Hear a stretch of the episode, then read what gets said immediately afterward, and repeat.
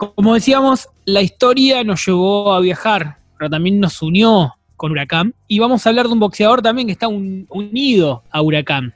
Sí, Nico, eh, vamos a estar hablando del gran Ringo Bonavena, boxeador peso pesado argentino, que nació el 25 de septiembre de 1942 bajo el nombre de Oscar Natalio Bonavena.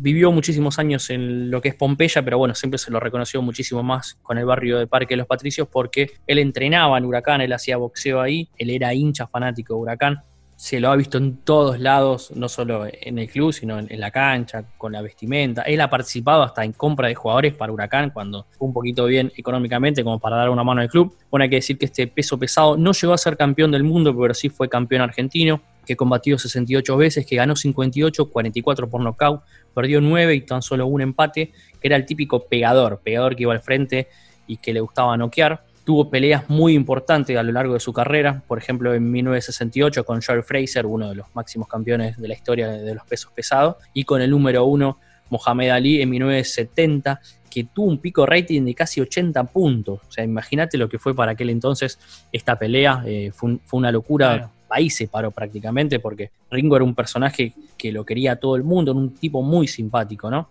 Y bueno, llegó por el título eh, mundial frente al monstruo Mohamed Ali, que bueno, sí estuvo a la altura, pero no pudo eh, lograr eh, derribar a este mito viviente que era Cassius Clay.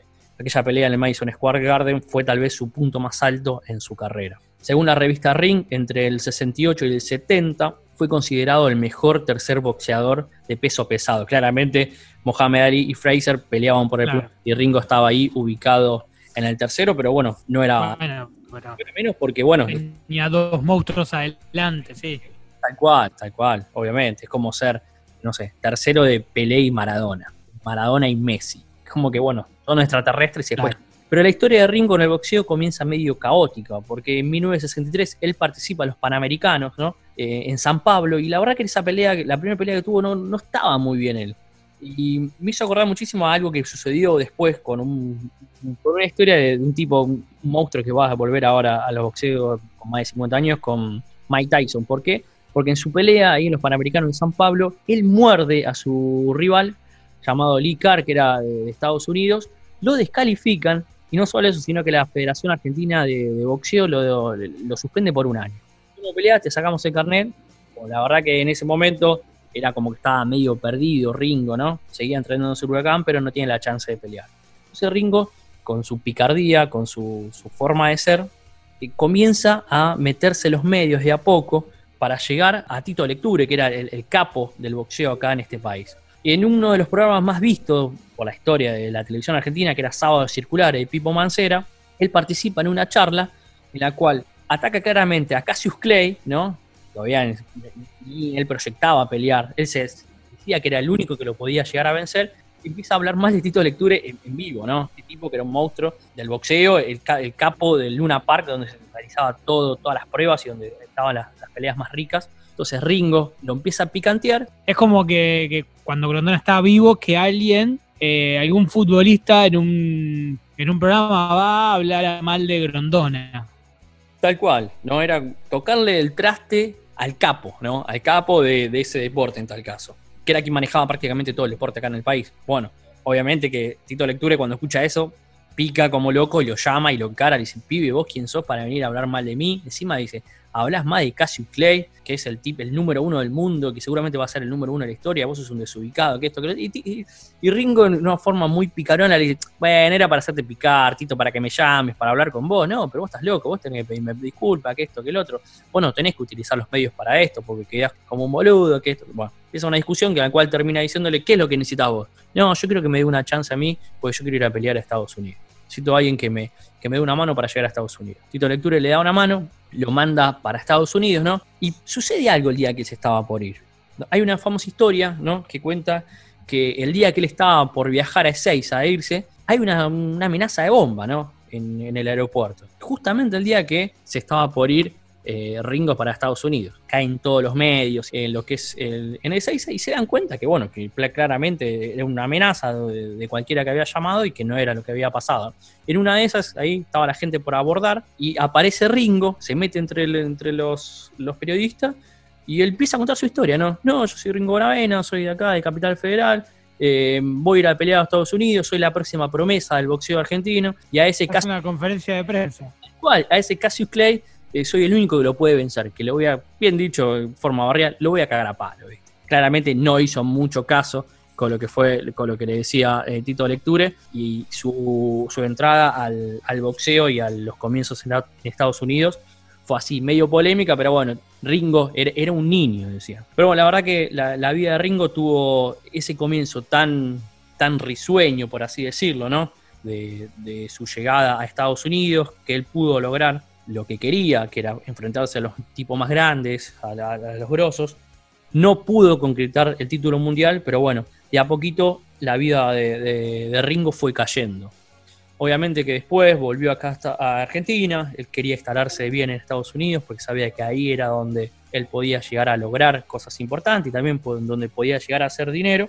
Y aparece la imagen de Joe Montano, que era un puertorriqueño que manejaba boxeadores en Estados Unidos, él estaba instalado en Nueva York, y le dice, bueno, mira, venite conmigo, yo te voy a hacer pelear, quédate tranquilo, porque él, el gancho que le pone es que yo te voy a conseguir la revancha con, con Mohamed Ali, quédate tranquilo, ¿viste? Hace una especie de arreglo por unos 20 mil dólares de contrato, Ringo se va a Estados Unidos, se compra un tráiler, se queda viviendo ahí en un tráiler con un amigo de él, se quedan viendo ahí en el tráiler, bueno, y Ringo empieza a pasar sus días ahí. Pero ¿qué pasa? Rápidamente Joe Montano desaparece, le vende a Joe Conforte, que era una especie de narco de allá de Estados Unidos, narco mm, bastante temible, ¿no? Y es como que le pasa el contrato, ¿no? Obviamente que, Ringo no, le cae muy bien esta idea, pero bueno, él seguía con su hambre de, consolidarse en Estados Unidos y poder lograr lo que era la revancha con, con Cassius Clay, que le iba a dar una importancia de vuelta eh, enorme y que él iba también poder recibir, tener su recompensa económica, que era lo que estaban citando, porque tenía hijos, él tenía mujer acá en Argentina.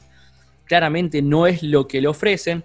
Este Joe Conforte estaba muy metido con todo lo que era el manejo de drogas, casinos, cabaret, ¿viste? Entonces Ringo estaba medio metido en un ambiente bastante turbio. Así es que del tiempo que él pasó eh, al lado de Joey Conforte, tan solo pudo conseguir una pelea sola, que la verdad fue bastante polémica. Ido, ¿sabes que cuando, cuando me comentaste que ibas a hablar de Ringo, ¿no? Me puse a investigar y en una entrevista que le dio a Cherkis Vialo, ¿no?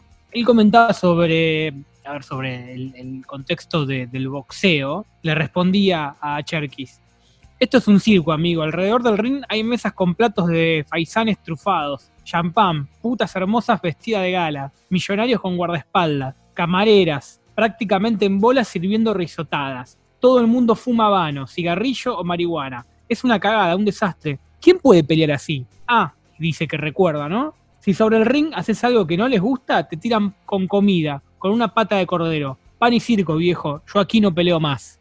Era un poco, me parece, el contexto donde se estaba manejando Ringo, claramente que era algo que era ficticio todo lo que le habían prometido a él. Así mm. todo trató de mantenerse. Ahí aparece la, imagen de Sally Conforte, que era la mujer de este Joe Conforte, ¿no? que era una señora mayor, era más grande, una persona, creo que alrededor de 70 años, que medio que, lo empieza a apañar a Ringo, ¿no? lo empieza a cuidar. Es el quédate tranquilo, que, que Joe te va a ayudar, es un buen tipo, a veces es medio cascarrabia, pero te va a ayudar. Es más, consigue que, se case con una de las prostitutas de ahí del, cabaret, como para que él consiga la ciudadanía. Medio avalado hasta por la mujer de Ringo, que estaba acá en, estado, en, Argentina, esperando sacar una tajada económica, porque Ringo realmente estaba ya pasando sus días en Estados Unidos. ¿Qué pasa? Con esta mujer que, la cual se casa, más que nada para hacer los papeles, bueno, aparece la imagen de, de William Ross Brimer, que era uno de los custodias de Joe Conforte, y en una, en una de, las, estas fiestas que había en, el casino, medio que Ringo se pasa de copas, ¿no? Y la abraza a la mujer de Joe Conforte, y ya eso fue como la, gota que, que rebasó para, para este muchacho, para el narco, ¿no? Entonces dice, a este tipo no lo quiero ver más acá empieza toda una especie de, arreglo que se hace todo por atrás para enloquecer a Ringo y que Ringo reaccione y que pase lo, como termina la historia, que le hacen creer a Ringo que había desaparecido su compañero del trailer, su amigo, ¿no? Lo llaman a un bar donde él estaba tomando algo, lo, hacen ir hasta allá, supuestamente, le, arman como una especie de... Empiezan a crear una escena del crimen, ¿no? Exactamente, genera una escena de crimen donde eh, Ringo obviamente cree que su amigo le, le- había sucedido. Es más, Ringo, el día de- después de que él lo matan, él ya tenía los pasajes listos para volverse a Argentina, porque ya no aguantaba más. Bueno, él va a protestar allá al Mustang Ranch, donde siempre se encontraba Joey Ujú. Conforte. Medio que lo echan de la puerta, le dicen que no, no, y este William Ross saca una escopeta y le tira seis tiros que uno de ellos le pega en el corazón y termina con Ringo Bonavena. Traen el cuerpo acá a Argentina, es despedido por más de 150.000 personas en el Luna Park, imagínate lo que fue ese velatorio, fue inmenso, Sí. y termina bastante trágicamente la historia del gran Ringo Bonavena, para mí uno de los emblemas del boxeo argentino. Algo que está bueno para, para ver algo distinto de Ringo es que si ustedes buscan canción Ringo Bonavena, le va a salir la canción Pío Pío, que interpretó Ringo Bonavena. Hasta está en Spotify para poder escucharla. Tenía un lado medio actoral, ¿viste? Era, era un artista, era, era un personaje.